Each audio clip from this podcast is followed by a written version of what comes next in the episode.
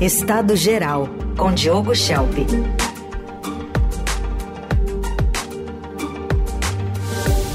Abrindo a semana, a última do mês de fevereiro. Oi, Diogo, bom dia.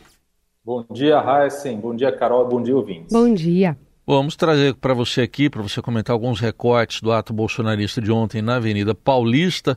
O ex-presidente Jair Bolsonaro saudou lá os apoiadores dele, fez um discurso que incluiu até um pedido de anistia aos presos, alguns já condenados pelos atos golpistas de 8 de janeiro de 2023. Vamos ouvir este trecho. É uma anistia para aqueles pobres coitados que estão presos em Brasília.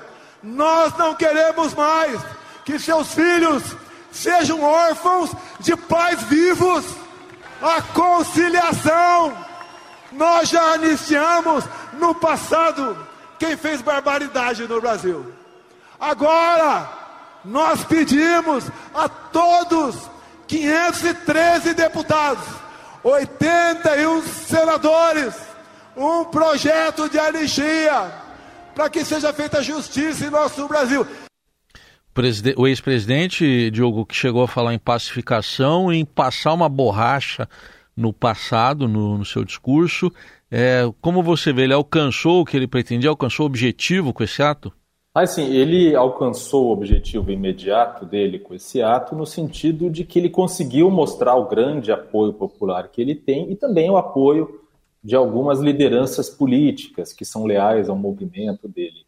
É, em relação a essa questão da anistia, é bem interessante porque é, o Bolsonaro ele dá a entender, né, ele usa a questão dos réus do 8 de janeiro como uma desculpa para falar em passar uma borracha no passado, para falar em anistia, mas ele não fala isso explicitamente, mas ele fala isso logo depois de estar falando da sua própria situação. Então ele dá a entender que essa anistia deveria servir também para ele mais explícito do que o próprio Jair Bolsonaro foi o filho dele, o senador Flávio Bolsonaro, é, que foi entrevistado por um repórter do Estadão, nas redes sociais do Estadão tem esse vídeo, é, e ele fala né, que, enfim, não aconteceu nada daquilo, que as suspeitas em relação ao pai dele não são verdadeiras, mas ele diz que é preciso ter uma anistia do Congresso, aprovada pelo Congresso, para o pai dele, para o ex-presidente, é, para que se passe, de fato, é, a, adiante no sentido histórico. Né?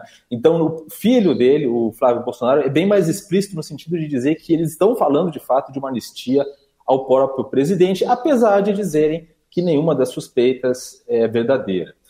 Em relação à, à questão do, do objetivo imediato, que foi bem sucedida, é interessante porque o, o Jair Bolsonaro ele falou em determinado momento no discurso dele ele disse assim: essa fotografia vai rodar o mundo. E ele, de fato, ele conseguiu, não é, essa fotografia, mas essa, essa frase demonstra o quanto ele, é, quase desesperadamente, quer ser reconhecido no Brasil e no mundo como um ator imprescindível na política nacional, não é? E, e segundo, não é, é porque de fato expõe que o objetivo real era ter uma prova visual da força política dele com a multidão de verde e amarelo e posando ao lado de aliados políticos. Mas essa frase também demonstra um conteúdo rarefeito do discurso do Bolsonaro, porque ele havia prometido é, fazer a defesa, né, das, né, se refutar as provas ou as evidências ou os indícios que estavam sendo apresentados pela Polícia Federal em relação à, à possibilidade, né, a suspeita de que ele cometeu ou tentou é, cometer um golpe de Estado, é, mas ele não apresentou uma defesa de fato. Não é? A gente viu nos poucos momentos em que ele falou sobre é, as provas que existem, ele só citou a questão da minuta,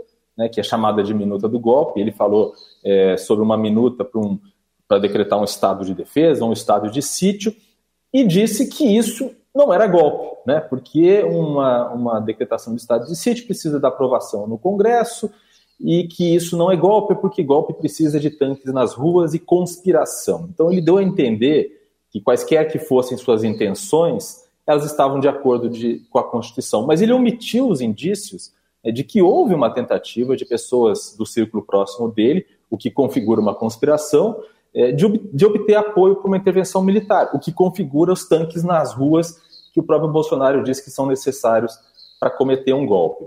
De resto, foi uma manifestação muito bem coreografada. A gente vê ali a, a disciplina dos manifestantes eh, bolsonaristas, porque ele havia pedido que não viessem às ruas com eh, os cartazes né, mais, eh, mais radicais, pedindo fechamento de Congresso, pedindo fechamento do STF, com ataques às instituições. Então, nesse sentido, ele conseguiu, e também no, nas próprias palavras de ordem. Mas teve um momento em que o pastor Silas Malafaia gritou né, que Alexandre de Moraes, ministro de Alexandre de Moraes, tinha sangue nas mãos pela morte na prisão de um dos réus do 8 de janeiro, o Clériston Pereira da Silva, da, da Cunha, perdão. E o, houve ali um início ali de, de, um, de uma gritaria maior, né, da multidão começar a, gritar algumas palavras de ordem, e, e aí houve um pedido para que é, eles maneirassem, e de fato conseguiram. As, as frases mais pesadas, os tons, o tom mais elevado, veio de fato do discurso do pastor é, Silas Malafaia, é, então ele cumpriu esse papel de exaltar um pouco mais as massas, porque no discurso do Bolsonaro foi um anticlímax. Né?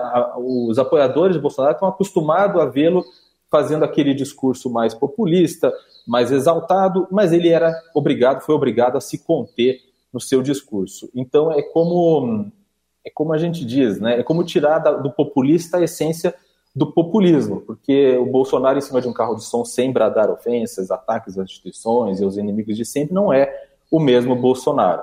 Mas de fato houve então essa, nesse sentido foi bem sucedido. Ele conseguiu as fotos com os aliados, conseguiu a foto com a multidão, mas do ponto de vista jurídico não vai mudar o destino dele, né? É, as palavras em que ele diz que agora essa, essa questão está explicada, essas palavras não vão servir é, do ponto de vista jurídico e do ponto de vista histórico, né, tem muitas lacunas a serem preenchidas. Não são páginas viradas ou mesmo a possibilidade de passar uma borracha.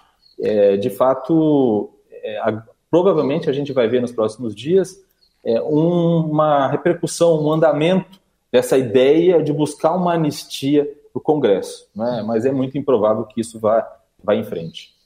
Além de, de alguma forma, né, ter produzido, ou pelo menos ter admitido, né, que a minuta do golpe passou pelas suas mãos, né? Não sei se isso produz todas as provas contra ele que são esperadas, mas é, apesar de ter falado, né, que para ter golpe precisava ter tanque nas ruas, ele fez essa admissão pública. Não sei o quanto isso vai poder, é, de alguma forma, ajudá-lo ou não, mas não conseguiu realmente virar essa, esse discurso, né, para uma coisa mais populista, como estavam esperando ali os seus apoiadores.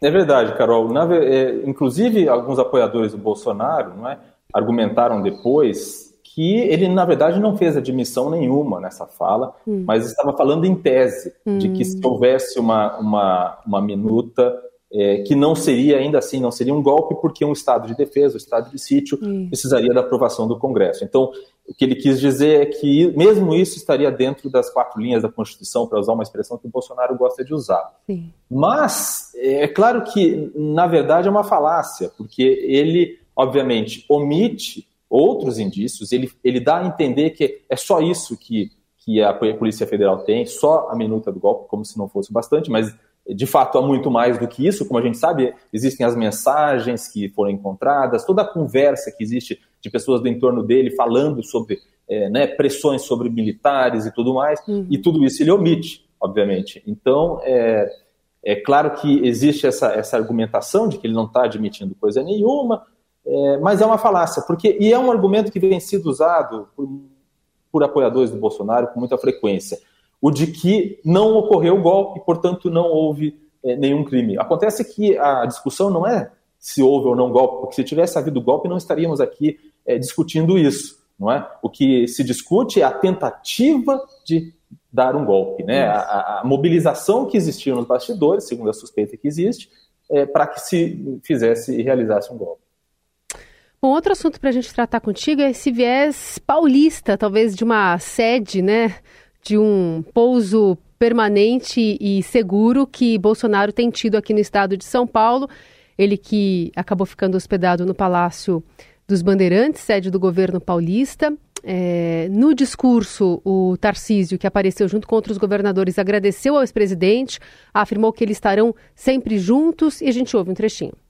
E aí vamos lembrar das coisas que aconteceram nesse período. Quem lembra que a água chegou no Nordeste, que a água chegou no Ceará, que a água chegou em Pernambuco, que a água chegou em Oiticica, no Rio Grande do Norte? Quem lembra aí? Você não é mais uma pessoa, você representa um movimento, você representa todos eles que aprenderam, que descobriram que vale a pena brigar pela família, que vale a pena brigar pela pátria, que vale a pena brigar pela liberdade. Tiveram manifestações mais efusivas e diretas, como essa que a gente ouviu, e outras bem acanhadas, só um tchauzinho lá de cima. Pois é, Carol, o, o governador Tarcísio de Freitas, ele tentou não se comprometer no discurso, né? tentou fazer um discurso mais neutro possível, falou sobre é, que foram realizações do governo Bolsonaro, falou em obras, né? falou na água, no Nordeste, assim por diante, é, mas o resultado é, é constrangedor, é? porque de fato o Tarcísio de Freitas ele não tem como se dar ao luxo de se manter afastado é, do movimento político de Jair Bolsonaro, porque essa é a base eleitoral dele e ele vai precisar contar com essa base eleitoral no futuro, seja para tentar uma reeleição, seja para alçar voos mais altos. É, e, e, é aquela coisa, né? Se você, como é que você pode ser neutro em um ato de defesa a um ex-presidente que é suspeito de tentar um golpe de Estado? Claro que Juridicamente, isso não envolve o governador de forma alguma, isso não significa que ele, te, que ele tem qualquer tipo de, de, envolvimento ou vínculo com esses fatos que são investigados, mas do ponto de vista político, isso causa, pode causar algum tipo de dano, principalmente a depender do que, do que vai acontecer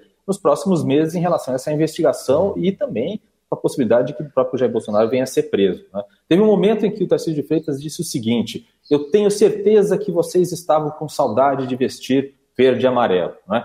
Só que a gente precisa lembrar que a última vez que os militantes bolsonaristas foram em grande número com as suas camisas da seleção para as ruas foi para invadir as sedes dos três poderes em Brasília. Né?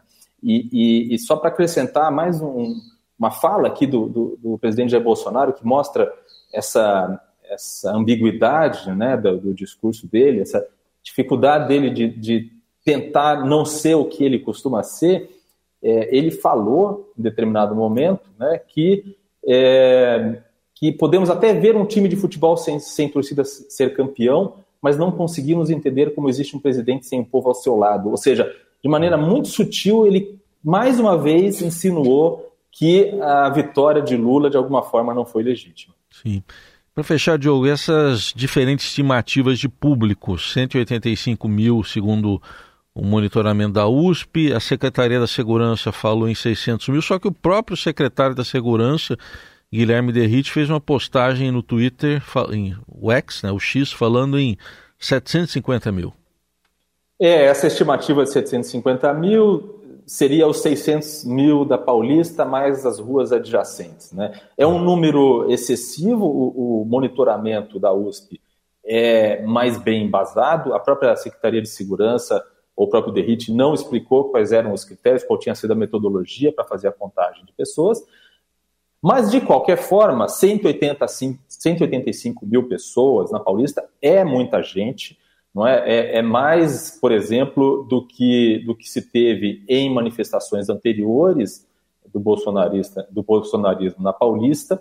E é, e de, forma, de maneira irrefutável, é um número impressionante, porque é um número de uma manifestação de apoio. É? é? muito mais fácil você, é, você ter uma manifestação é, orgânica, espontânea, que, de pessoas que estão indignadas, né, que vão é, protestar contra alguma coisa, como a gente viu nas jornadas de 2013, do que quando você convoca as pessoas para ir apoiar um político. Então, de fato, nesse sentido, independente do número 685 mil ou 600 mil, é um número muito grande, é muita gente nas ruas para apoiar um, um, um ex-presidente que está enfrentando essas suspeitas. Né? Muito bem, este Diogo Schelp, que está com a gente às segundas, quartas e sextas aqui no Jornal Eldorado, você ouve a coluna no radioeldorado.com.br também, no portal do Estadão, ou é só procurar nas plataformas de áudio por Estado Geral Diogo Schelp. Obrigado, Diogo, até quarta. Obrigado, até quarta.